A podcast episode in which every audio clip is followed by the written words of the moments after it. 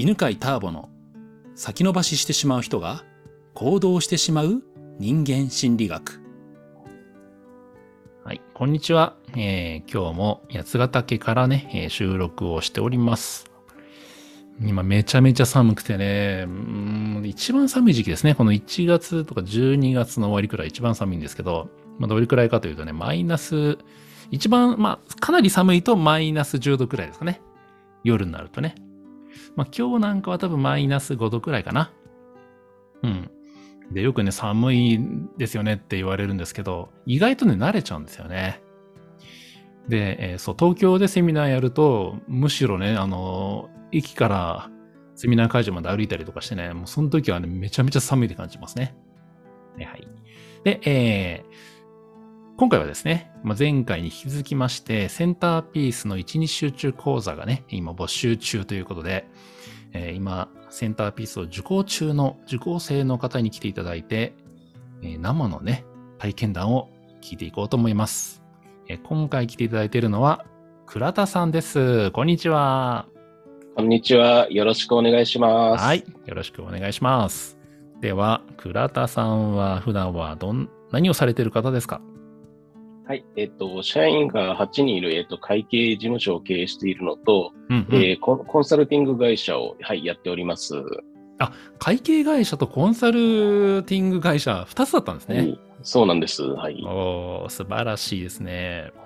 えー、じゃあ、倉田さんがセンターピースを知ったのはどういうきっかけなんですか？そうですね。えっと、ビジネスの関連で、うん、えっと、中井隆義先生という方の経営塾に、はいはいまあ、何年も通ってて、今もね、たまに講座受けてるんですが、えー、そちらでですね、そちらのメルマガで最後直接知ったんですが、うんうん、それ以前にもなんかあの選択肢受けたっていう方が同じ塾の中に結構いらっしゃったので、えどういう中身なのとか、私のおすすめですかとか聞いたりして、はい、メルマガとその直接で、はい、知りました。なるほど、中井塾ですよね。はい。はいはい。まあ、中井先生ね、あのはもうセンターピースも初級も上級もまあ、上級っていうのも昔あったんですけど、まあ、全部受けてくれたんですけどね。で、えー、長い塾ね、あの、自分も、初級とアドバンスコース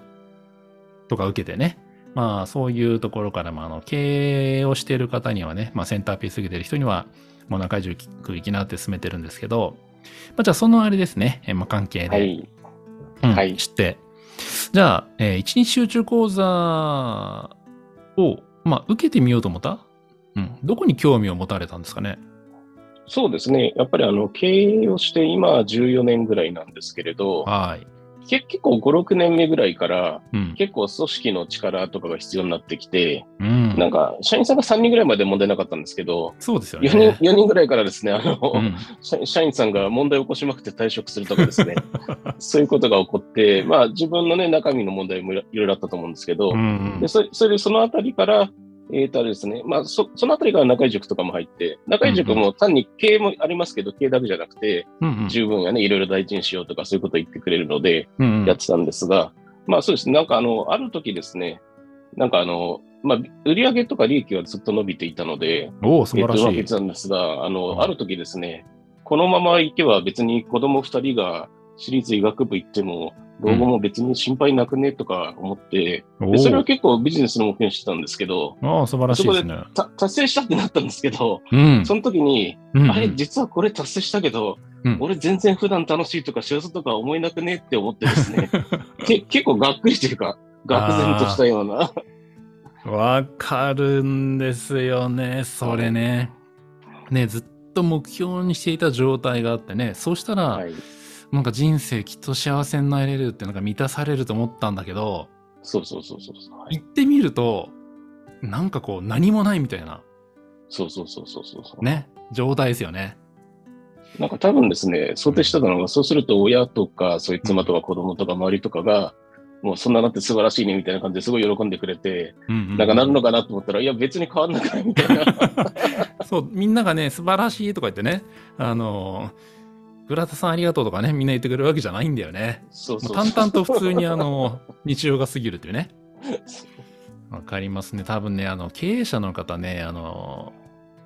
まあ、ある程度経営の問題がね、解決してやり方が分かって成功するとみんなそこに行くと思うし、まあ、これからね、えー、経営起業したいとかね、それから今経営のまさにスタートして頑張ってる人は、ね、先輩のね、この話なんでね、えー、今日の話でとても役に立つと思いますけど、ではじゃあ、まあ、それでセンターピースの一日集中講座を受けてみて、どんな印象を持ちました？あそうですね。あの、崖ルートチェックとかね、その、LINE とかでもできるんですけど、うん、さらにね、現地でもやることがあって、そうですね。ううわなんかめちゃめちゃ崖登る傾向だなって思って。で、あの、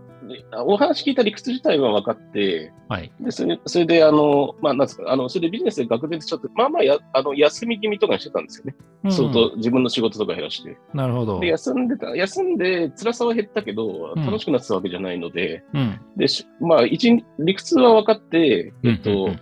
ただワークの効果ってすぐには出ないので、うん、うん、うん、まあなんかよくわかんないけど、まあちょっとみんなもおすすめだし、ちょっと他に手法もないし、ちょっと、うん、あの入ってみようみたいな そういうあの自分自分の崖度合いは分かってはいはいはいはい。なんか理屈では良さそうだなっていう感じをして、それで入ろうって決めたっていう、一日集中コードはそんな感じでした。なるほど。あの崖ルートチェックをして、その数値で崖が強い人からグループを作って、座っていくんですよね。で、グルー、4人くらいのグループになるけど、一番もしかして数値高いグループ？一番左端で。はい、そうそうそうそう。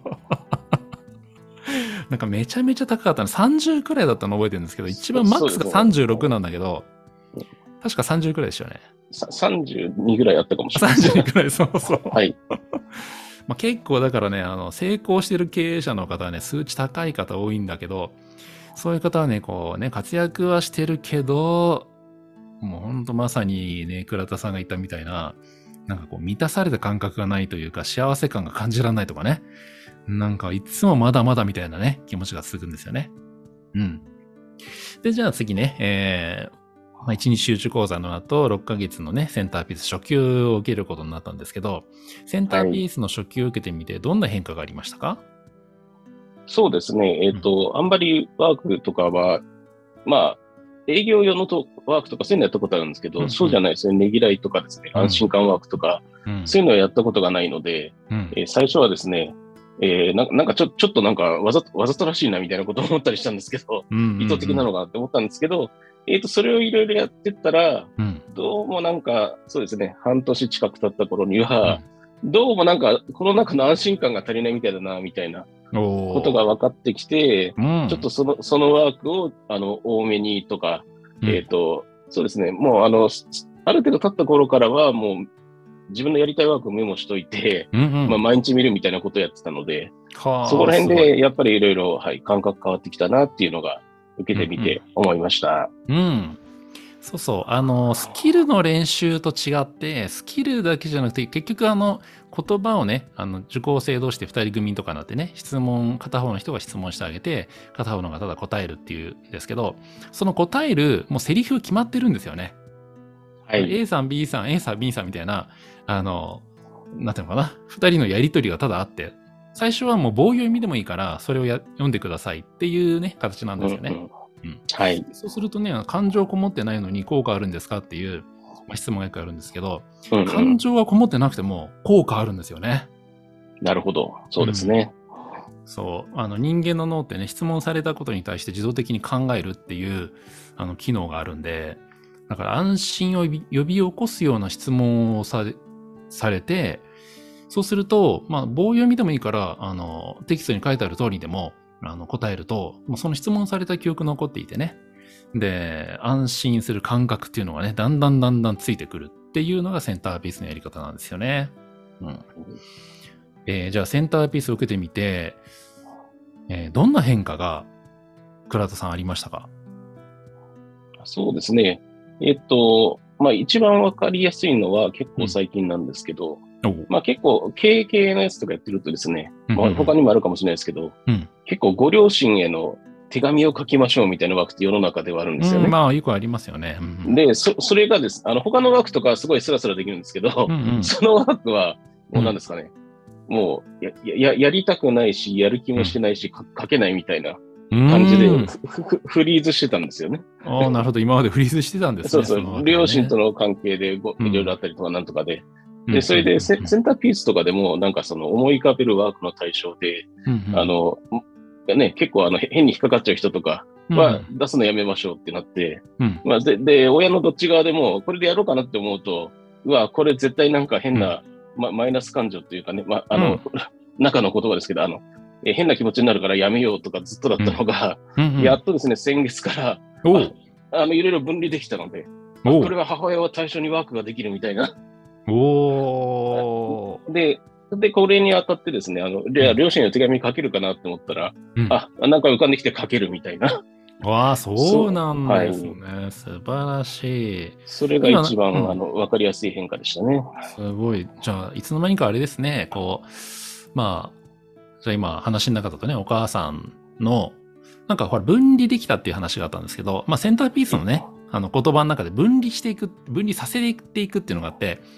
えー、まあそれはあのテキストではね、区別するっていう話なんですけどね。はい、うん。例えばお母さんのことを許せないっていう人は、お母さんとお母さんの言った何かとかね、お母さんの行動とかっていうのが一緒になっちゃってるんで、えー、まあちょっとそれを区別しようみたいなね、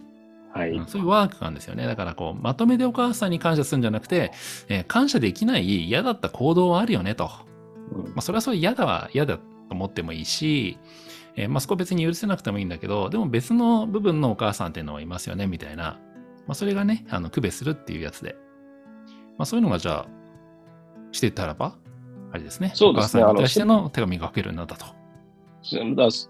だ今になってみると、こういうなんかすごいね、うん、ご飯食べさせてくれると、なんかいろいろすごいいいこと100個あったのに、うんうん、1個マイナスのことがあったので、うんうん、これまではその2つが踏みついてたので、うんうん、こっちの嫌な記憶があるから、もうこのいいことなんて書けないぞ、みたいな感じだったんですけど、うん、そのいいことと悪いこと両方を分けて認識できるようになったので、いいこといいことの方に関しては、その手紙が書けるようになったっていうような、はい、まさしくあの、おっしゃる通り分離できたっていう、はい、ことがありました。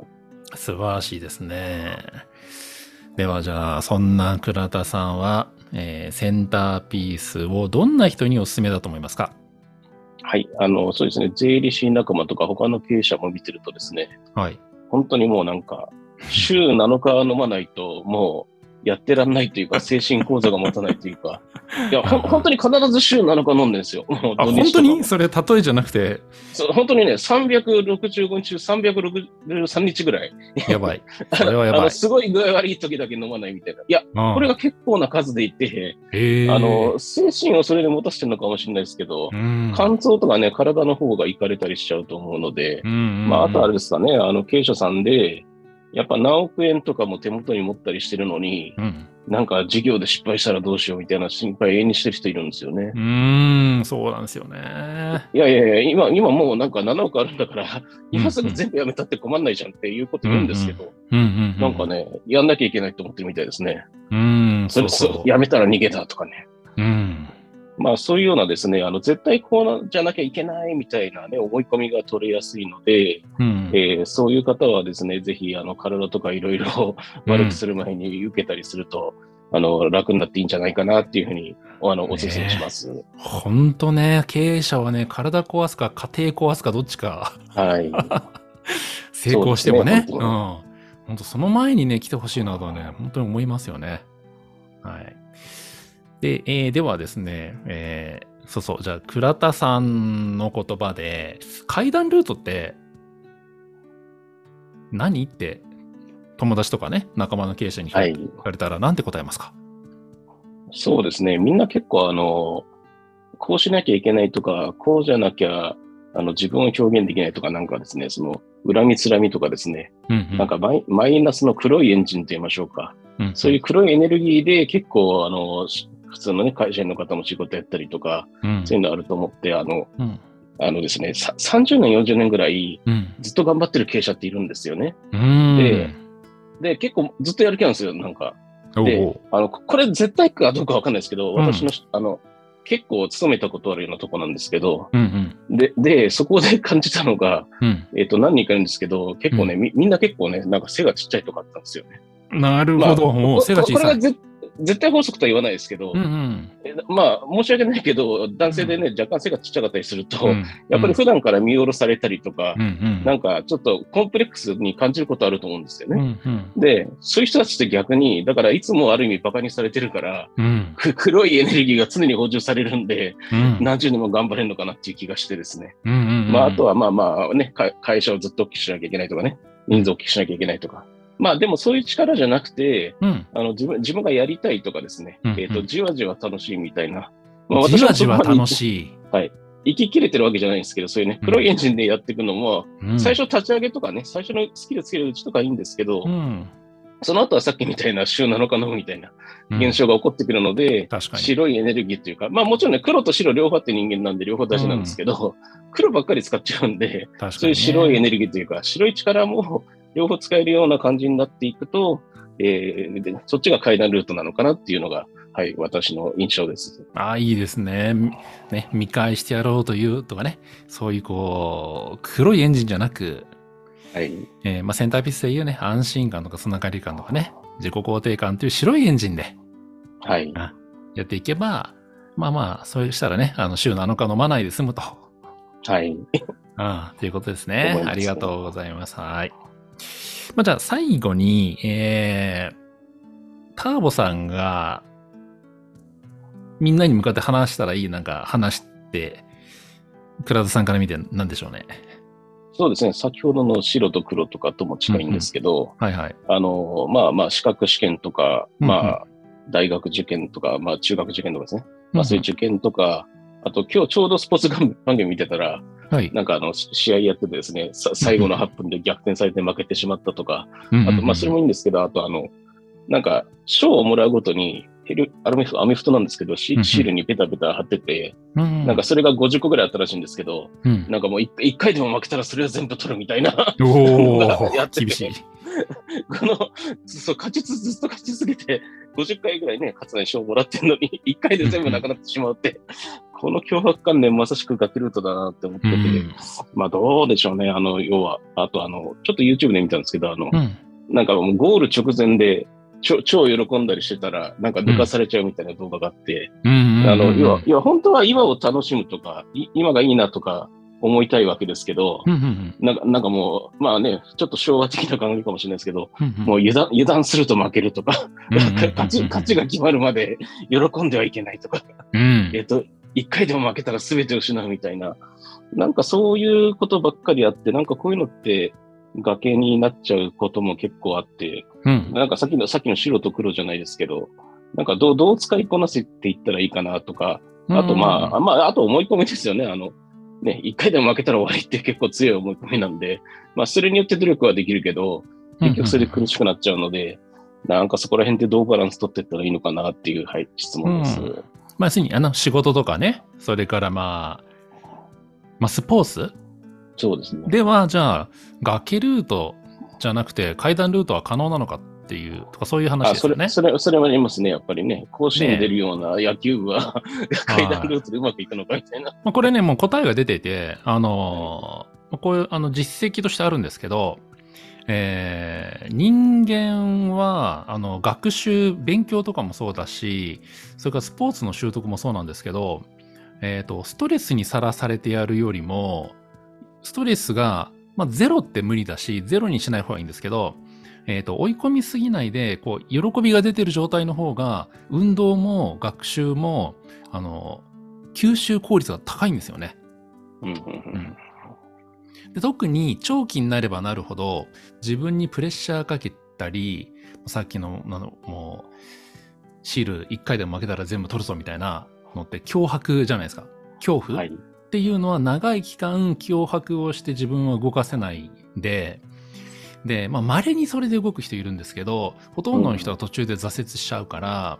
だから、えー、実は自分を励ましたり、えー、自分に寄り添って階段ルートで成長させた方が、